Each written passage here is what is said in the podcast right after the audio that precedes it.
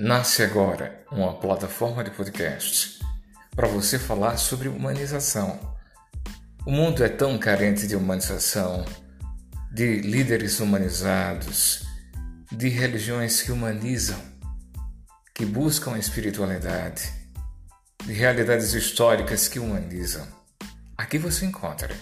Aqui você encontra diversos assuntos e vamos falar sobre a atualidade.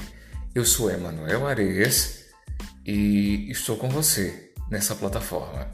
A partir de hoje, começa a se chamar ou se chama Areias Gestão Humanizada.